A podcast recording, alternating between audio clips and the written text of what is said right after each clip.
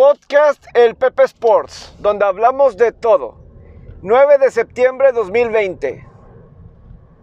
Hola, ¿cómo están? Bienvenidos, una edición más. Estamos a un día de que arranque la temporada de la NFL. Una temporada completamente diferente a lo que estamos acostumbrados.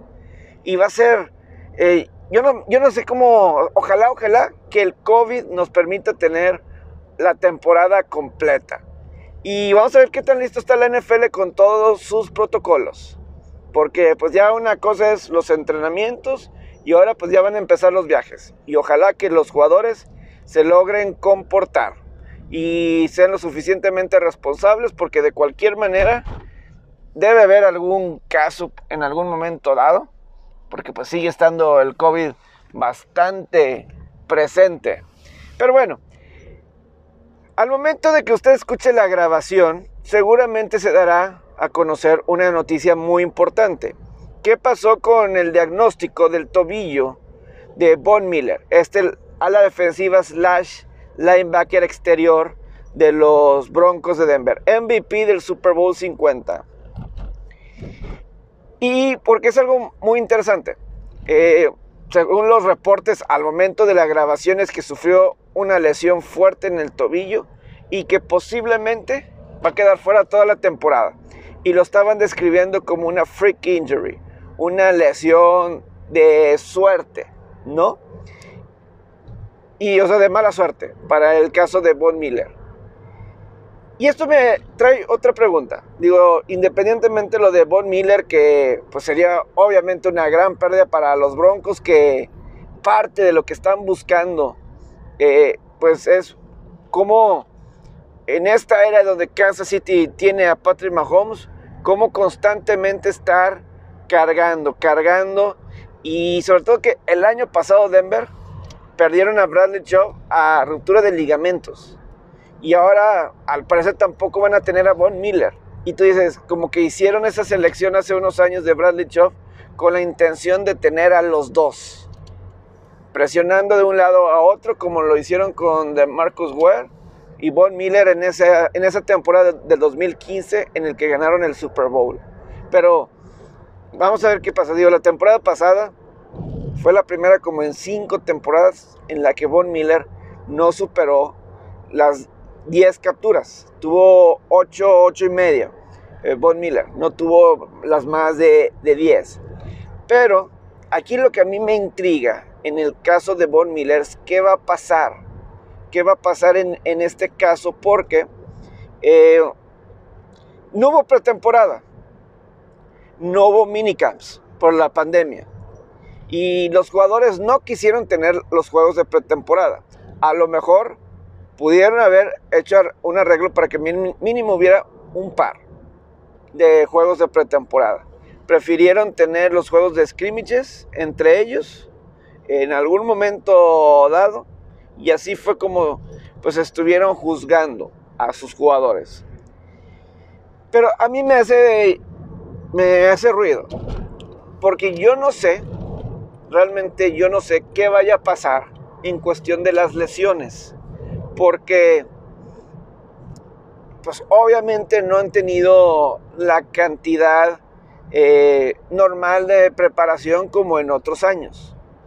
Y, y digo, este es el único deporte en el mundo que, yo conozco que están tratando de, de bajar el número de partidos de pretemporada en lugar de subirlos. Digo, hasta la NBA y la NHL antes de reiniciar, antes de reiniciar, eh, tuvieron sus juegos de preparación. Las grandes ligas igual tuvieron unos juegos extra de pretemporada. La NFL no hizo eso.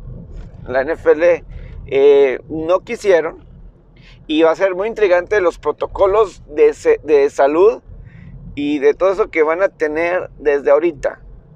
Que pues no los, desde, va a ser muy interesante. Una cosa, el jueves y el domingo, todos al mismo tiempo. Que por, eh, ¿Cómo van a manejar los protocolos? Incluso, ya dijeron que van a estar haciendo pruebas a diario. de COVID-19, por excepción, cuando eh, el día de, los partidos. Van a estar todos los días haciendo eh, revisión, por excepción de los días del partido. Y tiene sentido, porque ya para el día del partido no vas a tener la prueba lista inmediata. No lo vas a tener. No, eso no lo vas a tener. Pero sí va a ser los jugadores, cómo se van a estar preparando, cómo se van a estar de una forma, este, que estén seguros que para este inicio de pretemporada estén bien de salud, que no vayan a darse lesiones que no sean de contacto, que pues los estirones, lesiones de ingle, muchas de estas cuestiones que de repente pasan y sobre todo si no estás bien preparado, etcétera, es algo que yo creo que puede llegar a suceder. Es algo que yo creo que puede llegar a suceder. Entonces, es algo que a mí en lo personal me intriga. Me, intriga así en lo, en lo particular. Y, porque, por ejemplo, y, hasta las actuaciones. Va, a ser muy interesante porque a veces las ofensivas son las que tardan en carburar. O sea, yo me imagino que en un principio deben, ser, deben de ser juegos de pocos puntos en la NFL. En un principio. Porque, otra vez, no han tenido eh, actividad y ahora sí no han jugado partidos. Es más, ¿cómo van a estar los equipos especiales? ¿Cómo van a ser los equipos especiales? Estoy seguro que no lo han practicado de la misma forma si hubiera pretemporada. Yo creo que va a haber muchas jugadas de patada de despeje, donde pues balones sueltos de algún pateador, algún centro malo, tanto en patadas de, despeje como de goles de campo. Yo creo que es muy factible eso, que eso llegue a, suceder y va a ser, eh, digo, los equipos dicen que no necesitan pretemporada, los jugadores que no, porque fueron los mismos jugadores que llegaron con esa propuesta. Y obviamente eso le afectó a la liga, porque la liga sí quería juegos de pretemporada, porque a ellos les, conviene, a la liga. De los meses que más ven el NFL Network es en el mes de agosto, porque ellos transmiten todos los juegos de pretemporada. Hasta ellos mismos estaban, eh, el canal de la NFL, cuando, no me acuerdo cuál cuál sistema de cable en Estados Unidos. Parecía que lo quería quitar al canal de la NFL de su sistema de cable. Y la NFL estaba diciendo, pues vamos a tener los 65 juegos de pretemporada en vivo. Porque sí, tienen todos. Y, y yo creo que el que no haya habido pretemporada, a mí en lo particular, me ha costado meterme a la temporada, al que ya va a arrancar. Porque este 2020 no está de más decirlo, digo, ah, es muy obvio, que ha sido muy diferente, muy diferente a, cualquier otro.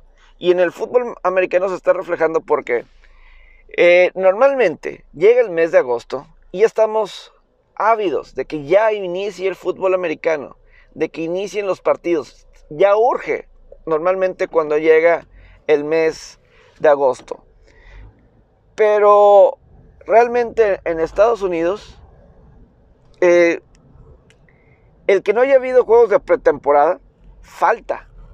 Yo creo que faltó información antes de que inicie la temporada de la NFL. Nos daba un poco de tentempié los juegos de pretemporada.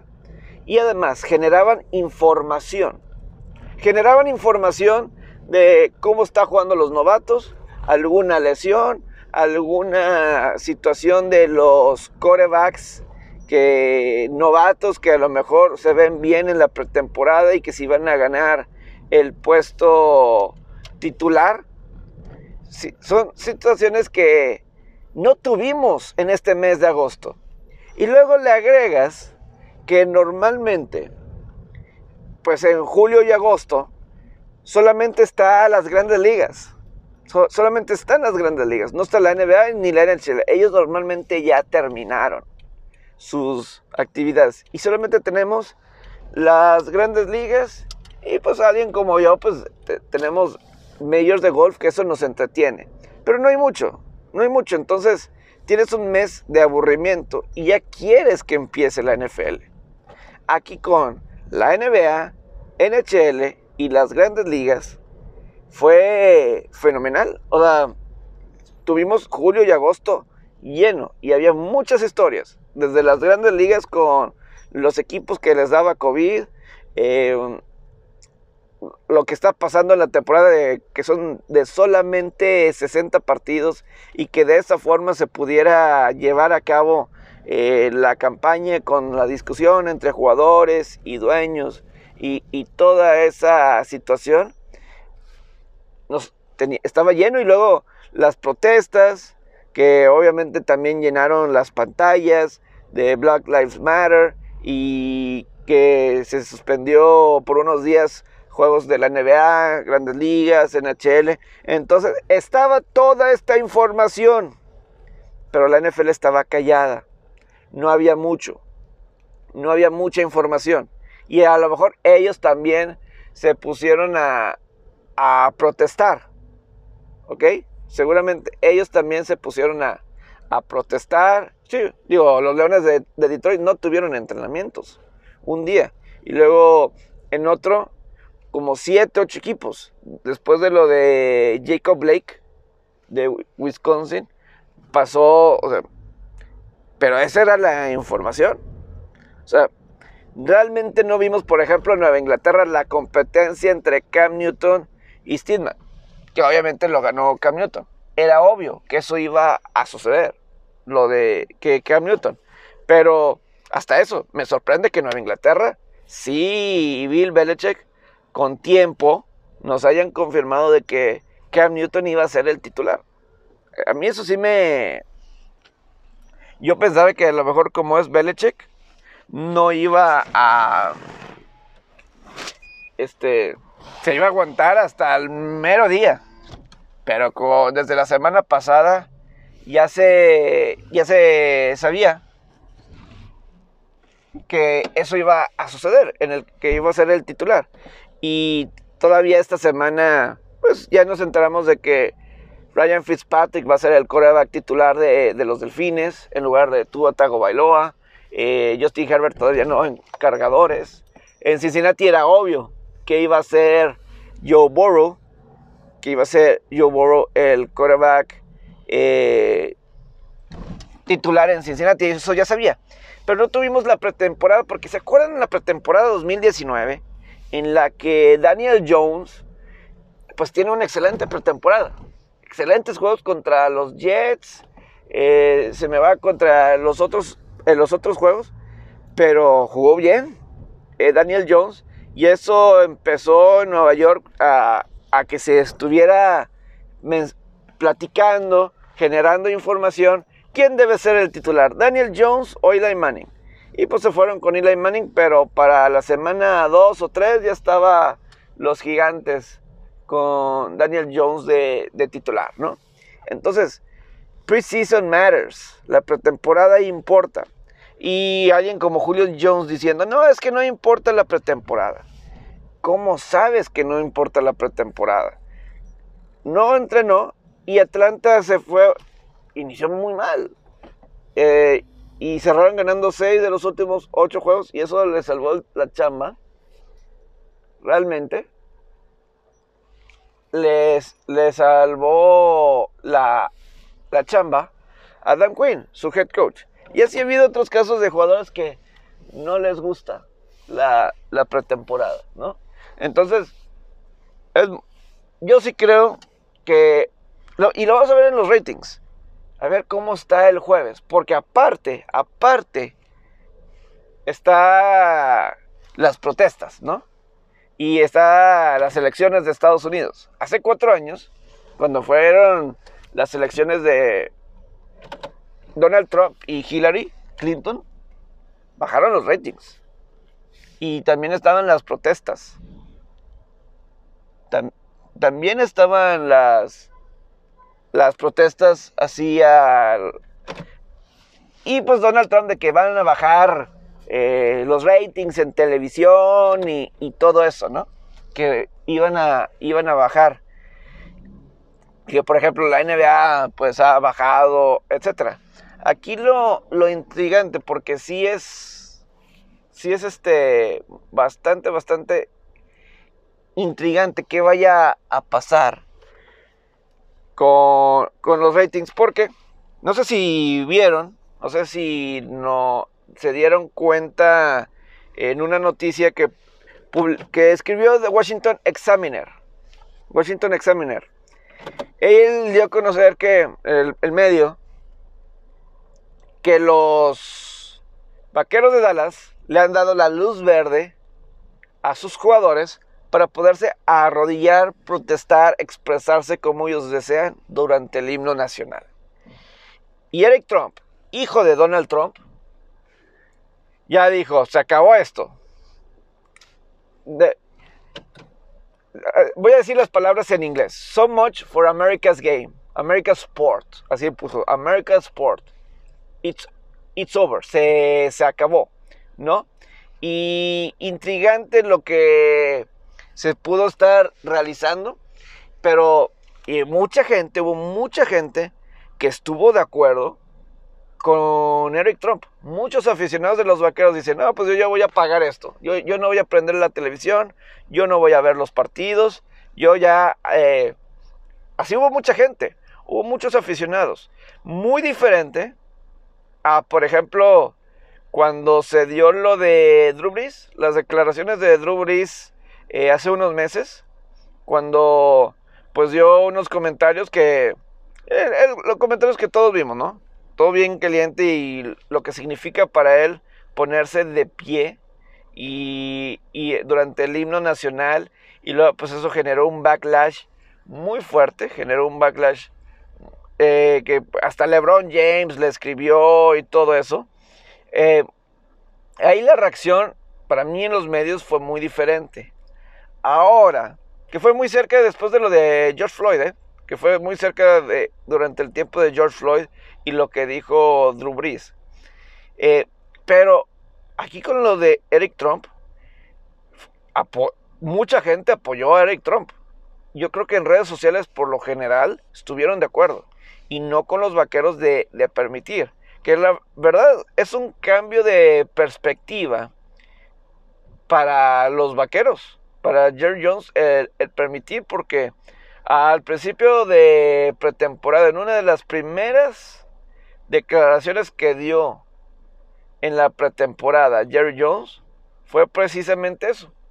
Que cuando le preguntaron, pues ustedes, cuando le hicieron la pregunta, fue la reacción. Pues ustedes saben cuál es mi perspectiva sobre en protestas, saben cuál es mi opinión, cuál es mi postura. No dijo cuál, pero saben. Y yo, yo en lo particular, sí era de que estaba en contra. Porque en el 2017, cuando se hicieron las protestas, eh, y después de que Donald Trump les llamó la atención, lo frenó, lo eh, frenó realmente las protestas. Se hincaron, se hincaron, sí, para juego de lunes por la noche contra Arizona se hincaron, pero ya después de eso ya nunca volvió a suceder. Eh, nunca más, ¿no? Eh, entonces parece que ahora sí, sí se, lo van a, se los van a permitir. Y, y, va a ser muy intrigante qué es lo que llegue a suceder en este caso, ¿no? Porque, pues obviamente los vaqueros, pues es el equipo más emblemático deportivo de todo Estados Unidos. A lo mejor más que los Yankees, más que los Lakers. Sobre todo porque obviamente la NFL ahorita es la liga más popular en Estados Unidos. Es la liga que acapara y llama la atención a nivel mundial. Yankees obviamente también, pero como el fútbol americano es un poco más popular, diría ahí. Eh, obviamente el atleta más popular en la actualidad es LeBron James. Entonces lo que haga LeBron James va a llamar bastante más la atención. Eso principalmente. Pero los vaqueros, pues obviamente es la franquicia más emblemática. O sea, no hay, para mí no hay un equipo que diga más Estados Unidos que los vaqueros de Dallas. Y por supuesto que su mote de America's Team está muy bien ganado, porque realmente es, es lo que el equipo de Estados Unidos y a lo mejor mucha gente le gustaría verlos perder y muchas de estas cuestiones, pero es clave, es clave la situación de los vaqueros de Dallas en relación, en, relación con lo de eh, esto de, de, las protestas y cómo lo van a llevar a cabo. Y Jerry Jones sabe esto. Sea, no es ninguna sorpresa para Jerry Jones que para él, en su punto de vista, que, el, que lo que hagan los vaqueros en general y jugadores como Ezequiel Elliott, Prescott, hasta el mismo Jerry Jones, el cómo lleguen a reaccionar va a ser muy importante. Eh, va a causar ruido más allá incluso de la misma de las mismas fronteras en Estados Unidos. Va a llamar bastante la atención. Y eso sí va a ser clave, ¿no? En toda esta situación. Híjole, quiero estornudar, pero no me voy a estornudar porque pues aquí estoy aquí hablando, eh, echándome este gran monólogo. Ojalá que lo estén disfrutando. Pero sí, es lo que decidan hacer los vaqueros va a ser fundamental. Va, va a ser fundamental en toda esta cuestión. Se hincan, no se hincan y, puede causar, va a causar revuelo. Pero ojalá, vamos a ver cómo todo esto alrededor de la NFL resulta. Llamen la, la atención para, este, porque sí ha habido falta de información, pero bueno, ya arranca en un día, en un día arranca la temporada de, la NFL. Entonces vamos a esperar qué pasa en el caso de Von Miller. Ojalá que Von Miller eh, pueda jugar, pero los reportes al momento es que está muy, pero muy complicado. Otro tema que quiero platicar con ustedes ahorita en este tiempo es los Yankees de Nueva York. ¿Qué, está pasando con los Yankees de Nueva York? Es, es una decepción, la decepción más grande que de los deportes en este reinicio de deportes. Para mí no ha habido algo que decepcione más que los Yankees de Nueva York. Ganaron 8 de sus primeros 9 juegos. Yo hasta en la página de MM Deportes, yo escribí una nota eh, sobre que finalmente Aaron Judge y Giancarlo Stanton estaban juntos al mismo tiempo sanos. Eso es algo que no había tocado, que estuvieran sanos al mismo tiempo. Giancarlo Stanton y Aaron Josh estaban conectando cuadrangulares, había tanta promesa y, pues se han caído eh, tremendamente. Y todavía, todavía llegaron a tener marca de 16 victorias y 6 derrotas. Hubo un tiempo que llegaron a estar con 16 victorias y 6 derrotas después de ese 8-1. Estaban 16 y 6. Pero desde entonces, incluyendo el partido del, del martes contra Toronto, han perdido 15 de los últimos 20 juegos. Ya están en 500, 21 y 21. Y con la posibilidad de quedar fuera. Ya perdieron dos juegos contra Toronto y todavía les quedan, si no me equivoco, otros 8 o 7. Y Toronto... Así está para los que no han puesto un poquito atención, eh, aquí va un poco cómo está la forma de clasificar en las grandes ligas. Eh, clasifican 16 equipos, 8 por liga, y luego en la, eh, van a clasificar los dos mejores equipos por división de cada liga, más dos comodines extra, ¿ok? Ya independientemente de la liga. Ahorita los Yankees ya están a tres juegos de Toronto por el segundo lugar en la división este. Y cuidado con los Orioles, que no están muy lejos. Que no están muy lejos. Y, es claro que el tercer comodín, uno, o más bien, uno de, eh, así va. Obviamente en la Liga Americana, eh, pues digo, salen dos equipos por división. Pero me queda claro que uno de esos equipos extra que van a clasificar es de la división central. Está muy peleado con los indios, con los mellizos, con las medias blancas. Ahí están bien pegados, muy parejos entre los tres. Uno, eh, uno va a ser divisional, el otro va a ser dos y el otro de ahí va a salir el tercero. De la Liga Americana, digo, de la división oeste de la Americana, eh, los Atléticos van a ganar su división. Los Astros están como dos, pero porque alguien tiene que estar ahí. Y probablemente Yankees, probablemente sí, porque no hay otro más. No sé si los Angelinos o los mismos Orioles, que Orioles eh, tuvo un gran fin de semana contra los Yankees y todavía quedan otros juegos contra Yankees. Ahí es donde puede ser que Baltimore sea el más peligroso de todos ellos. Hasta los Tigres de Detroit pudiera ser peligroso. Hasta uno dicen hasta los Marineros de Seattle. Yo sí creo que tarde o temprano que los Yankees deben de clasificar. Pero ya perdieron los primeros dos contra Toronto. qué va a pasar realmente con, estos Yankees. Es que la cuestión de de las lesiones, y a lo mejor es de lo que estaba platicando en un principio, cuando empecé con esto de la NFL. Y yo me pregunto, y a ver si alguien me puede responder. De alguna forma no les ha tocado. O sea, equipos que constantemente se andan lesionando, que sus equipos y sus jugadores constantemente tienen sus, lesiones. Cada temporada. Creo que los gigantes es alguien, los gigantes de Nueva York, la NFL, de la NFL, constantemente tienen sus lesiones. Una tras otra, tras otra, tras otra. Cada año. Creo que los Yankees está pasando lo mismo. Y uno pudiera decir, son los 60 juegos, la corta preparación. Pero lo de Aaron George se vive lesionando a Aaron George. Eso a mí me llama la atención porque eh, no iba, si la temporada hubiera empezado el 26 de marzo, Aaron George no hubiera podido jugar. Estaba lastimado con una lesión en el abdomen, si no me equivoco. Tenía una lesión en el abdomen y, y, y iba a estar fuera varios meses. Empieza la temporada el 23 de julio y pudo estar, pudo arrancar pero ya quedó, ya se lesionó. Y quién sabe para cuándo pueda regresar Aaron George. Giancarlo Stanton, cuando estaba con Miami, jugaba. O sea, jugaba, no se lesionaba tanto en Miami como se está lesionando ahorita con los Yankees. Giancarlo Stanton. Se me hace increíble, se me hace impresionante que eso es lo que esté sucediendo.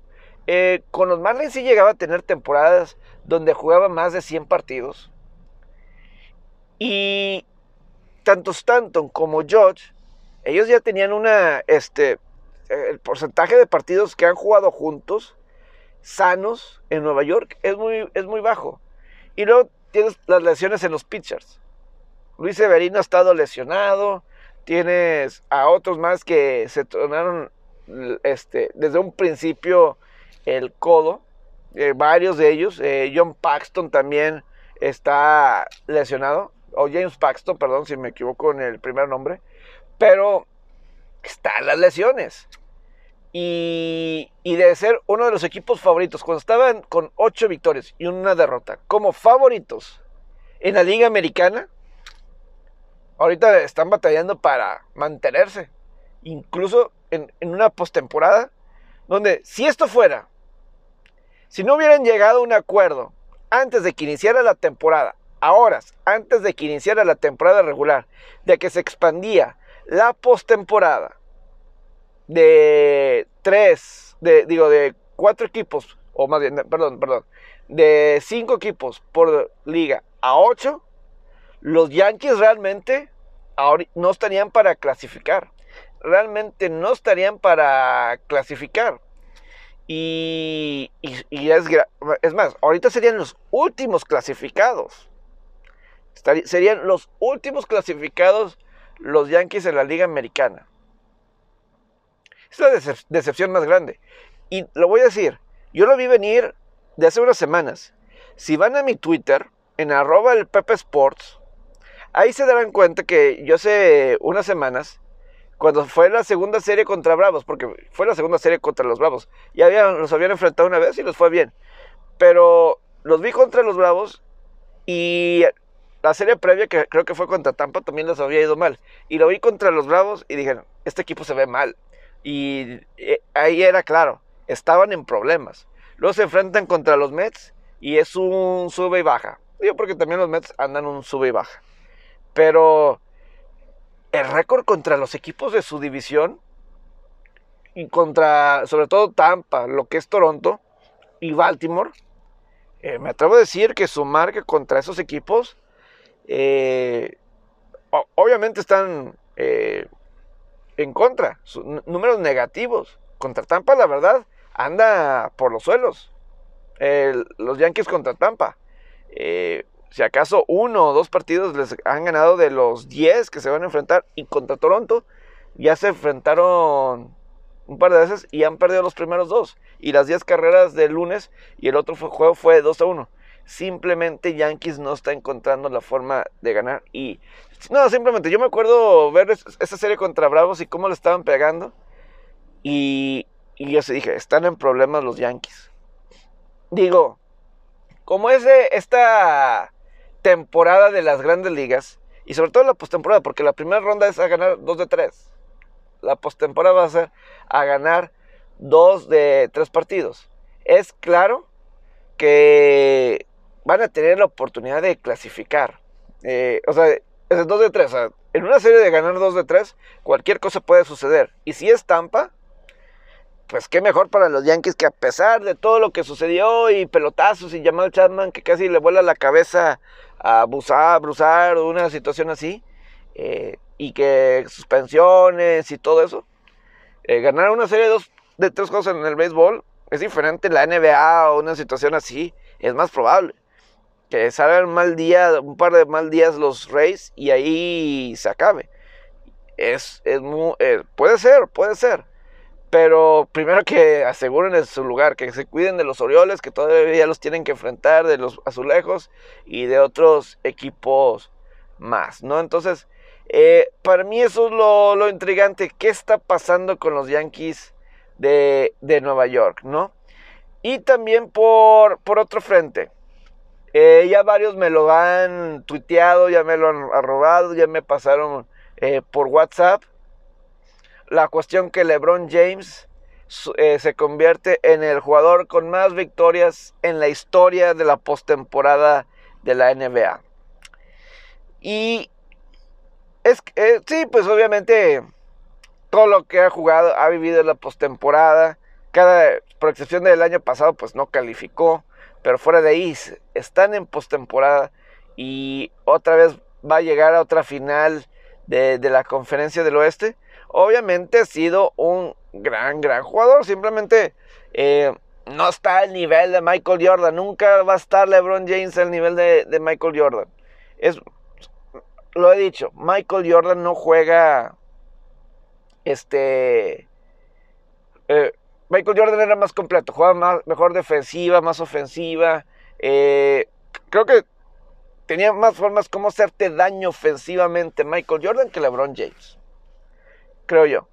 Eh, era mejor en tiros libres Michael Jordan, mejor defendiendo Michael Jordan que LeBron James. Entonces, yo creo que nada más con esos puntos, nada más con esos detalles, automáticamente, automáticamente ya convierte a, a Michael Jordan mejor que LeBron James. Y así lo va a hacer, así lo, lo va a hacer.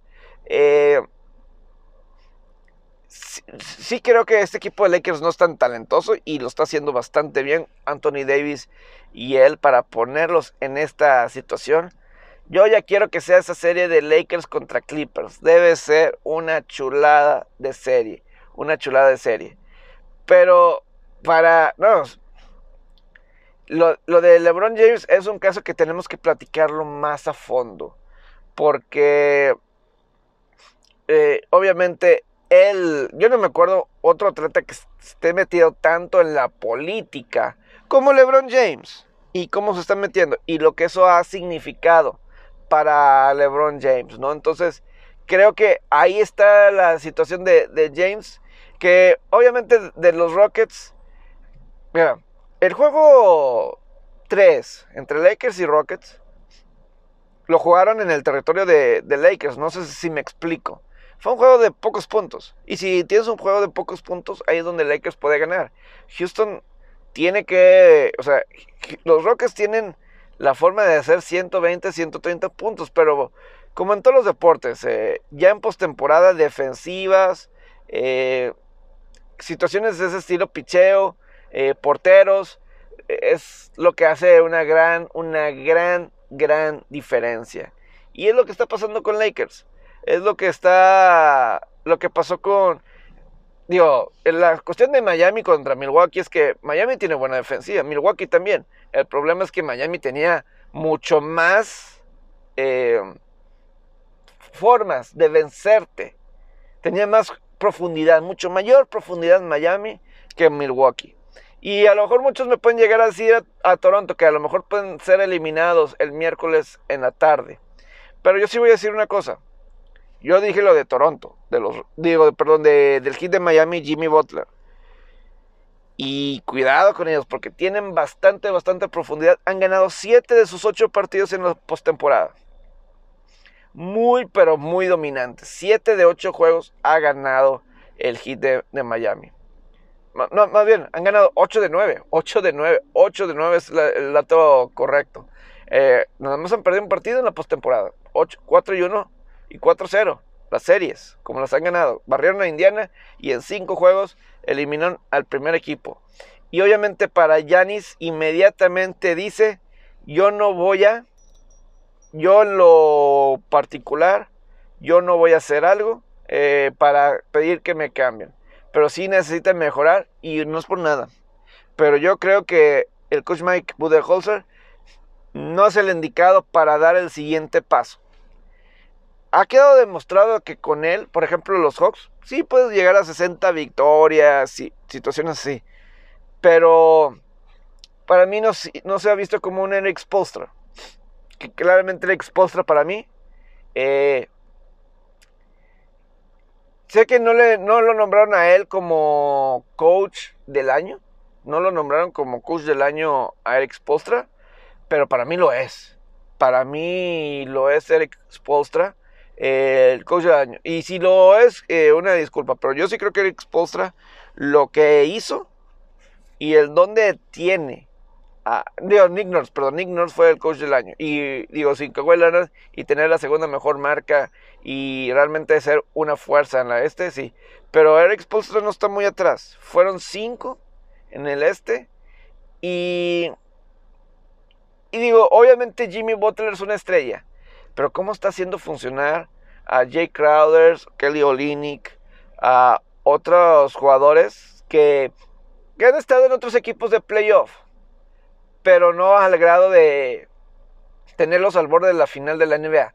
Digo, cuando Kelly Olynyk estaba con Boston y, y llegaron a una final del este contra LeBron y los Cavs, la verdad tenía poca posibilidad Boston de ganar esa serie.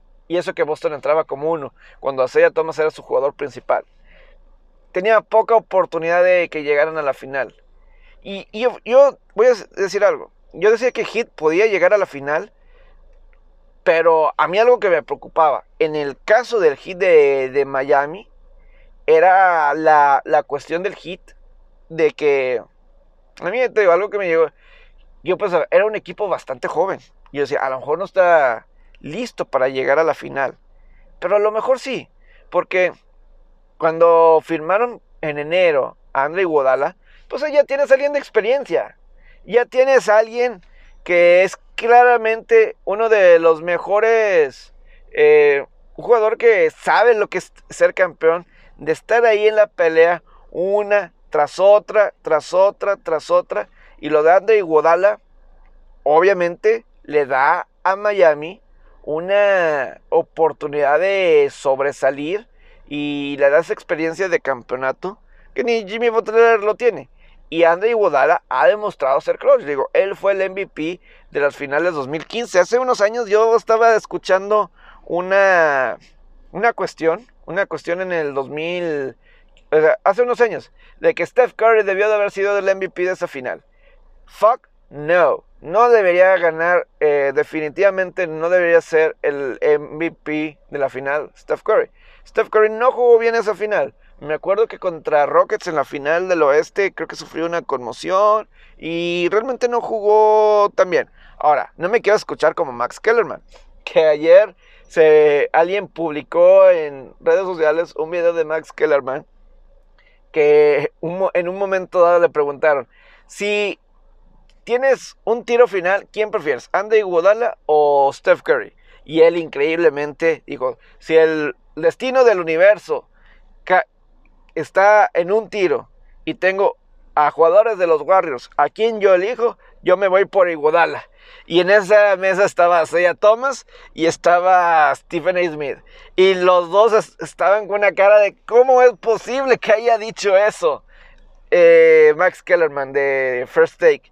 Obviamente, si tú me das un tiro, siempre voy a elegir a Steph Curry. Es el mejor tirador, uno de los mejores tiradores en la historia de, la NBA. Pero en esa final 2015, Andre Godala fue mejor. Fue más importante para el triunfo que Steph Curry. Salió en los momentos importantes y no, tiene nada malo. Es como en la final 2005 entre San Antonio y Detroit, que lo, el MVP lo ganó Tim Duncan. Tim Duncan es un mejor jugador históricamente que Manu Ginobili. Es claro eso. Pero en esa final 2005, Tim Duncan no la jugó bien, en mi opinión. Era o Manu Ginobili o yo creo que Manu Ginobili debió de haber sido el MVP. Si me das a escoger, a lo mejor Robert Horry, que tuvo unos tiros para ganar al final en varios de esos partidos. Pero para mí el más importante fue Manu Ginobili, pero no Tim Duncan. Tim Duncan no lo fue. Ya, ya, ya fue, Hubiera sido mucho en la final 2007 que se lo hubieran dado a Tim Duncan y no Tony Parker, como fue el MVP en el 2007 Tony Parker, ¿no? Entonces yo creo que por ahí es, por ahí es lo que yo creo que, eh, o sea, alguien como Andy Iguodala, para mí le da mucho, pero mucho, pero mucho valor ahí a, repito, alguien como eh, al hit de Miami, tener a alguien como Andy Iguodala, para esa experiencia de, campeonato. Y obviamente, eh, eh, ah, perdón, ah, Goran perdón, ah, el dragón, el dragón, perdón, una, una disculpa. pero bueno, Goran Drokic, Goran Drokic, Goran Drokic, una, una disculpa, ¿no? Pero bueno, eso sí, un poco de la información deportiva. Y yo les quiero recomendar que vean una película, An American Pickle. An American People de Seth Rogen. Búsquela. Es, los que tengan Roku y todo eso, ahí va a estar la película. Muy buena película de Seth Rogen. Realmente el final a mí me desilusionó. Honestamente, a mí me desilusionó lo de Seth Rogen. Digo, el final, el final de la película. Pero hay dos cosas muy importantes que les quiero compartir. Que a mí me dejó de moraleja la película. Hace cuenta, Seth Rogen hace dos personajes. Uno que hace dos personajes. Uno que se había quedado atrapado dentro de una tina que se lo dejó encerrado durante 100 años, no envejeció, no se murió y 100 años después volvió a, a la vida. Y se topa 100 años después con su bisnieto, el único familiar todavía que tenía relación con él, un bisnieto. Y pues era el mismo personaje. Pero el Seth Rogen de 100 años eh, era, hacía las cosas, eh, se atrevía, vendía, era auténtico, decía las cosas tal cual como él lo pensaba, como él lo decía, tal cual. Mientras que el Seth Rogen actual, moderno, pensaba mucho las cosas y se esperaba al momento perfecto. ¿Ok? estaba eh, desarrollando toda una gran aplicación moderna, esto del Internet, y dijo cinco años para hacer esto. Y se mete en problemas y, pues le dicen que no se puede. Y es otra vez otros cinco años. Y dice, es que, o sea, es mucho tiempo. Y el otro era, vamos a hacerlo rápido. ¿Cuál es mi conclusión? Porque en este cuate, el Seth Rogen de hace 100 años, o sea, era tan bueno que se puso a vender pepinillos inmediatamente salió a la luz, inmediatamente empezó a ganar dinero, eh, empezó a vender fuera de las tiendas, eh, pepinillos, y como sea, la gente lo estaba comprando, y pum, rápido. Y, pero era alguien que decía tal cual, o sea, hasta dijo una cuestión de la religión así, que obviamente eh, bien fuerte, muy fuertes, y pues ahí se acabó. Y el otro chavo era muy inteligente y más precavido y sabe controlar las masas un poco más. Entonces, ¿cuál es la lección? Para mí hay dos lecciones. Una, tienes que hacer las cosas, no te esperes. Inicia con lo que tengas, ¿ok? Si te esperas a tener todo, siempre vas a tener que iniciar de cero. Siempre vas a tener que iniciar con cero. O sea, con mil pesos, 100 millones, con una, un pepinillo o millones de pepinillos. Siempre tienes que iniciar desde cero. No importa cuándo lo hagas. Siempre vas a iniciar de cero. Eso queda completamente claro, ¿no? Y total, que lo que sucede, o sea, esa es la lección. Hazlo ya. Y el segundo punto, nadie puede solo. Cada quien de aquí se fue por su cuenta. Solo, solo, solo, solo. Hasta se estaban peleando unos con el, uno con el otro. El de 100 años con el Seth Rogen actual. Pero no lo hagas solo. nadie puede solo. Todos los que han logrado cosas importantes han tenido la ayuda de alguien. Pero primero te tienes que ayudar a ti mismo. Cuando te empiezas a ayudar a ti mismo, otra gente va a llegar y te va a empezar a ayudar. Es lo que yo creo. Entonces, haces esa situación, te pones en ese contexto y alguien como... Eh, o sea, ahí se complementaron. El, el Seth Rogen de 100 años, el aventado. Órale, vamos con el más precavido. Y los dos pueden hacer algo mejor y duradero y ahora sí, explotar. Entonces, nadie puede solo. Y, yo creo que eso es algo importante que señalar. Todos necesitamos de, algo. Todos necesitamos de algo. Va a ser muy interesante qué es lo que llegue a suceder. Pero bueno, les agradezco su tiempo. Eh, le mandamos un saludo a Roberto Farón, que repetimos, está de vacaciones. Está de, vacaciones celebrando su aniversario con su esposa. Eh, obviamente le mandamos saludos y por eso aquí me eché todo este monólogo. Ojalá que lo hayan disfrutado. Ojalá que estén eh, disfrutados. Si les agrada, compartan. Sé que está pendiente la plática de los potros de la náhuac. Ellos están muy eh, trabajando muy duro con esto de los abogados para la cuestión de su campo.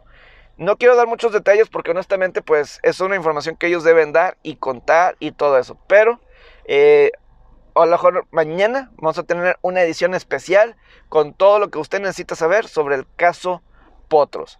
Les agradezco, si les gustó, comparten, denle like y pues ojalá que tengan un excelente día. Ah, estamos a un día, a un día de que arranque la NFL temporada 2020.